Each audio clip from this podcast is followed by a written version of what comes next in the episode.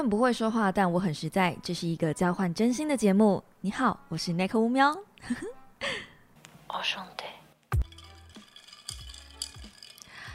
Hello guys，欢迎来到 Nico 的 Podcast。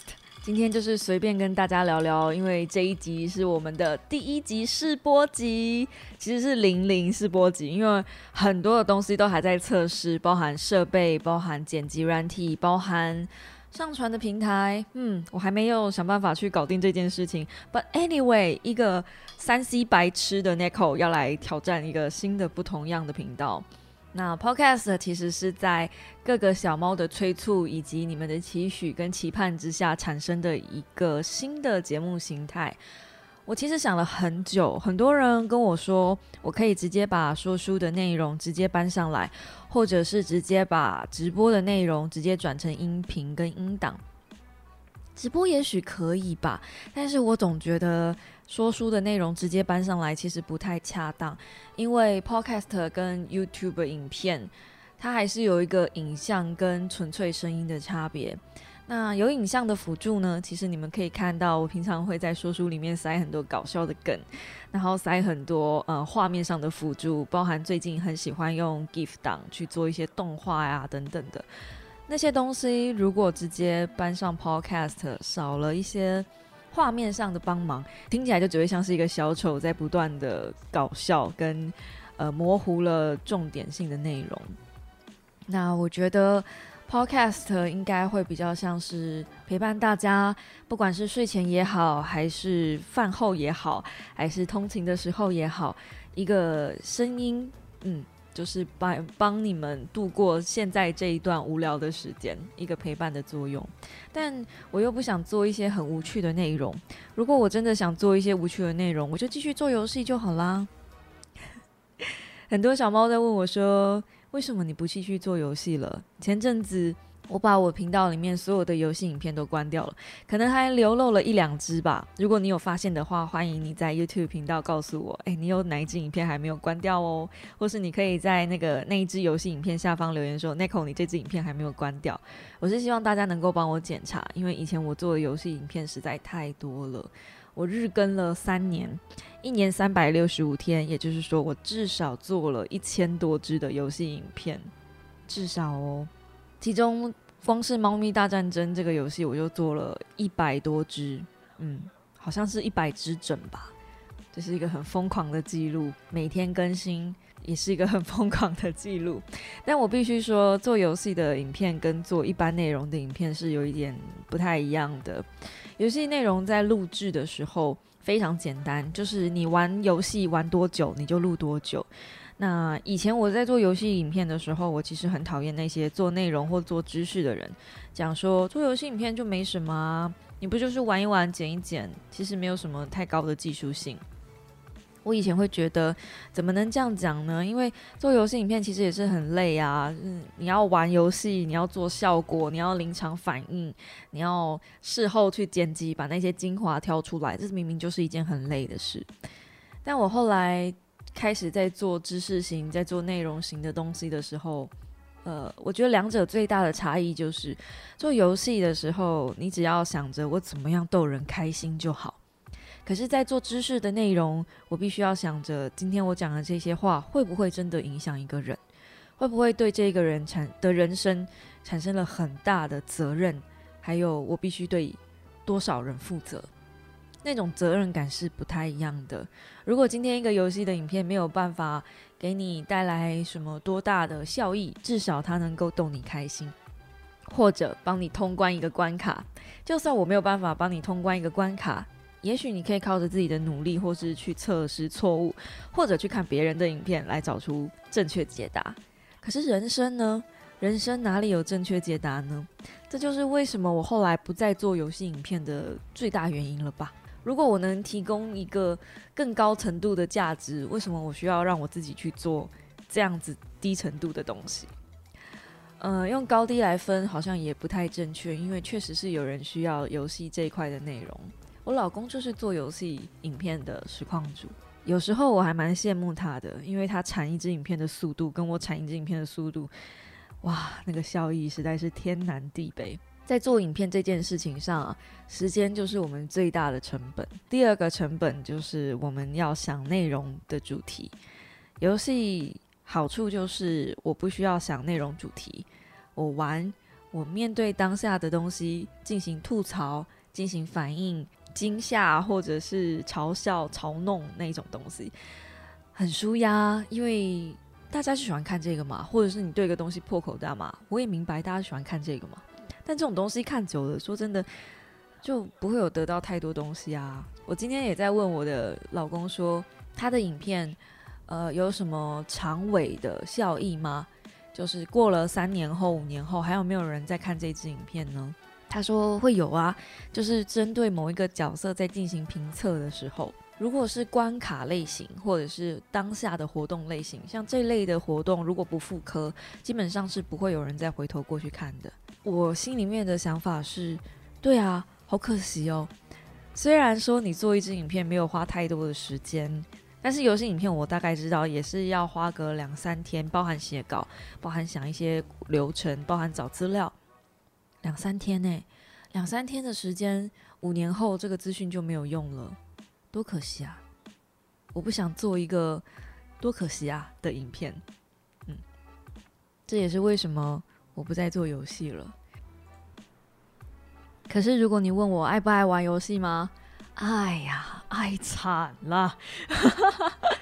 最近哈，除了 FGO 以外，手游又新增了几个还不错、蛮热门的项目。然后我自己，嗯，不能说沉迷，但是我每天都会来个一两局、两三局，这样算蛮舒压的一件事。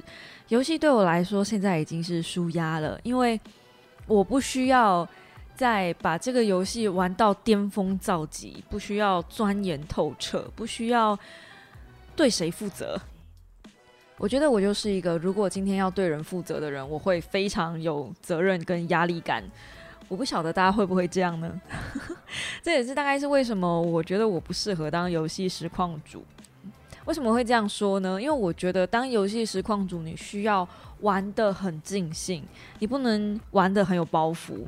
但是我就是那种玩的很有包袱的人，即便我在做说书影片啊，我其实每一次在写稿、在塞梗的时候，我都会想着这个梗会不会塞进去之后会让人误会我的意思啊。说到这个，我们顺便来讲讲吧。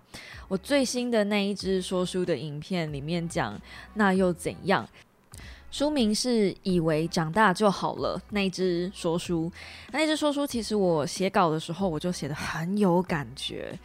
嗯，不是因为写稿我才刚看完那本书，不是，是因为那本书我其实翻了三四遍，主要是那本书我有很充分的时间去阅读它，我大概看了三四个礼拜，很少有一本书可以让我有这么长一段的时间去阅读，导致我可以很充分的看每一个章节，然后挑出迅速挑出我想讲的地方。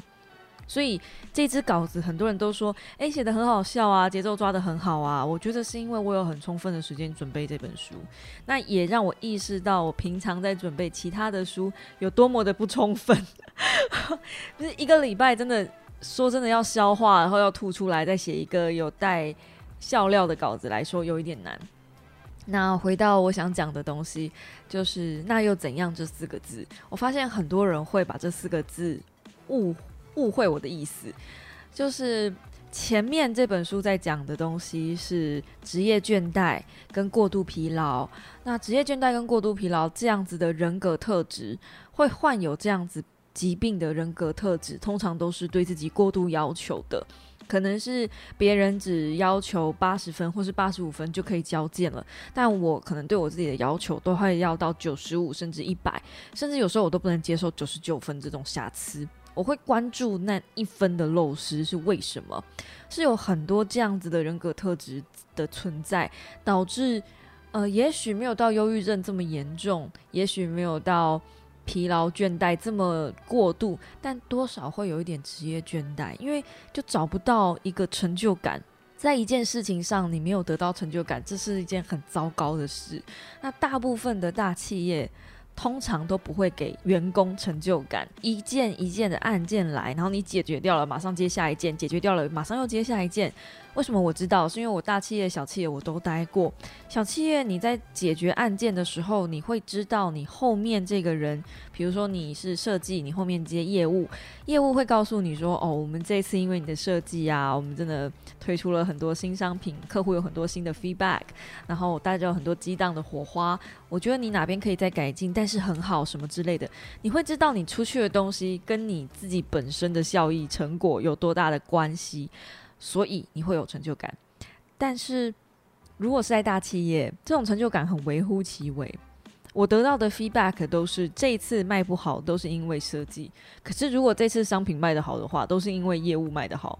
然后大企业如果有一些比较好的成效啊什么的，或是一些发红的奖金啊，通常也不会给设计部门，通常都是业务或者是呃 IC team 那一些人拿走。所以。对于我们这种比较没有第一火线看到战况的人来说，我们不知道公司到底有没有赚钱，我们也不知道最后这这个做出去的案子到底对于公司有多少贡献，完全没有理解，就像是一颗大公司里面的小螺丝钉上面的螺丝帽，对我连螺丝钉都不是，所以那个时候我的。职业倦怠感非常非常严重，我不知道我自己的定位跟价值在哪里，整天都在做着一些看似漂亮但其实没有任何帮助的事情。如果你跟我一样，也是一个对自我要求很高的人，那又怎样？这四个字就可以挂在嘴上。那你每次过度要求的时候，你把你自己的橡皮筋跟神经都拉到紧绷的时候，你就可以对自己说：“那又怎样？”但我发现，在说书那支影片，很多人。都会想把这个那又怎样去对别人说？那不是应该跟别人说的，这四个字是要对自己说的。对自己说那又怎样？可是你对别人说的时候，你对别人是要呃有还是要有一份责任在，还是要有一份就是我今天要做到应该要有的分数给你，而不是做超出给你。很多时候我在接案子啊，窗口都会觉得我很认真，我很用心，然后我很。对他们的案件负责，这也是为什么其实我在接案的时候，大部分都是老客户回来找我，我也会很重视这些老客人，因为我做的东西，他们觉得超过他们付钱的价值，不管是后面的 feedback 有没有，嗯，达到他们的转换率或是什么，至少他们买到的品质，商品品质是有所保证的。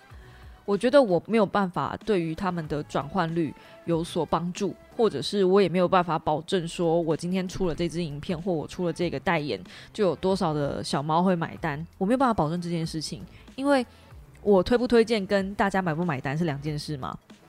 但是我能做到的是，厂商，你今天给我多少钱，我绝对做超过这个钱的品质给你，这是我能保证的事情。那也是为什么我接案接的累得半死，然后每天都在喊穷。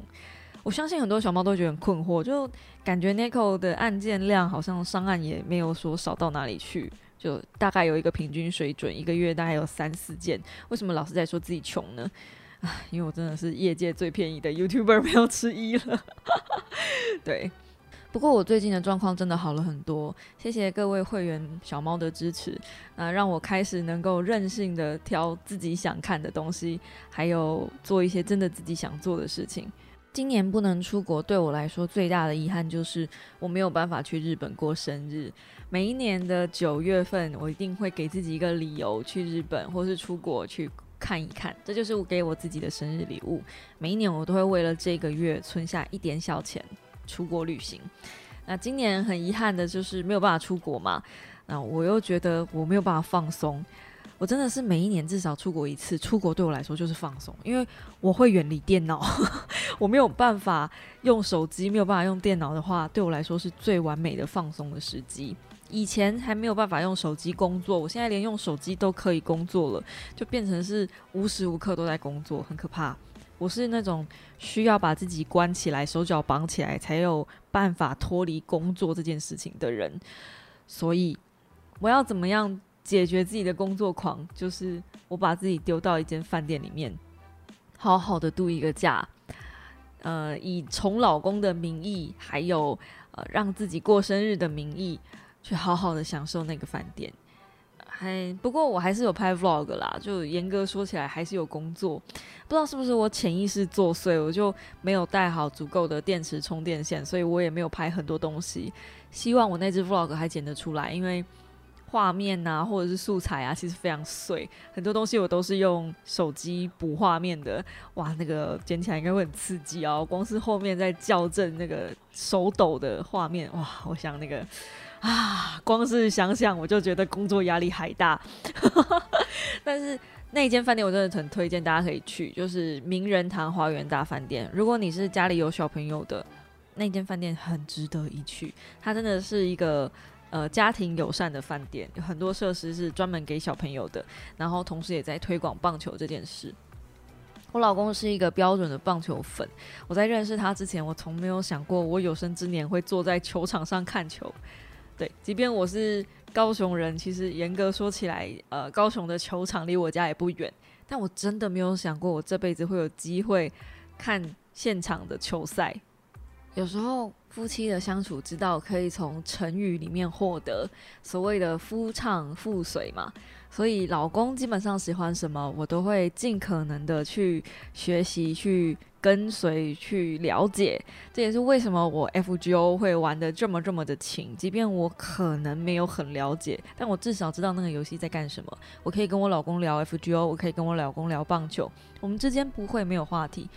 那就回到一个最原始的问题：为什么一定是女生要去配合男生呢？为什么不能男生来配合女生呢？有种男生来跟女生聊美妆啊，对不对？但女孩子，相信我，你不会想要跟男孩子聊美妆的。你跟一群没有美感的人聊美妆，只有自找苦吃而已。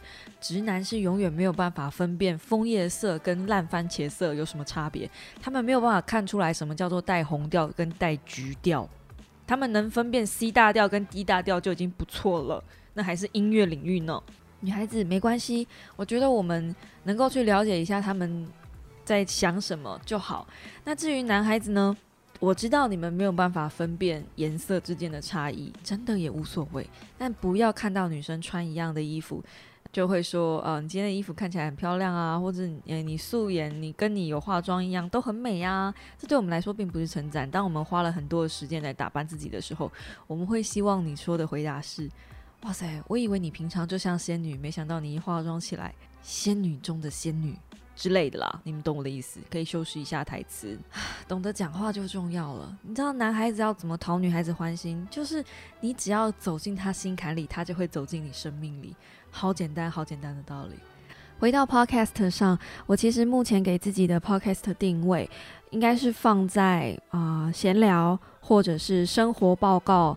更多更多，我希望是我在书上看到的一些小知识，但那些东西因为真的太小了，我觉得拿出来做成一集 YouTube 影片可能不够适合，或者是长度不够。但我觉得那个东西应该是当大家知道的这样子的类型，或者有一些小说我自己看了也觉得很棒，然后也很想要分享给大家，只是在 YouTube 上面可能。没有那么多观众会喜欢，然后我不想浪费大家的时间，又或者是呃，IG 经营、YouTube 经营的那一种工具书。也许没有那么多人需要，但是我自己还是会看。那我把我自己看完的一些心得跟感想，还有一些类似应用的规划，也许也可以在分这里分享给大家。不见得是每一个人都需要的消息，比较像是我自己留给我自己的一些心得感想、备案录 之类的。所以，啊，比较像是我的日记吧。我现在的目前定位是这样，那之后会不会有其他的改变呢？我也还不知道，真的还要产内容，说真的有点累，所以我比较希望是用闲聊的方式分享更多更多的好东西跟大家 share。好啦，这一集的试播集到这边就告一个段落啦，谢谢你的聆听。我不晓得我会在多少的平台上上架，但是我能找到的平台，我一定会努力的把 podcast 放上去。如果你是在这里才遇见我的。哇哦，这是多么奇妙的缘分啊！是波吉呢，我是 Nico 乌喵，我在 YouTube 上面有自己的频道，每个星期二晚上会在上面做一支说书，跟大家分享。我的主力其实是在 YouTube，Yep，Podcast 只是我的粉丝们需要。So 希望你也能成为我的小猫喽。我们下一集乌喵的备忘录时间再见，大家拜拜。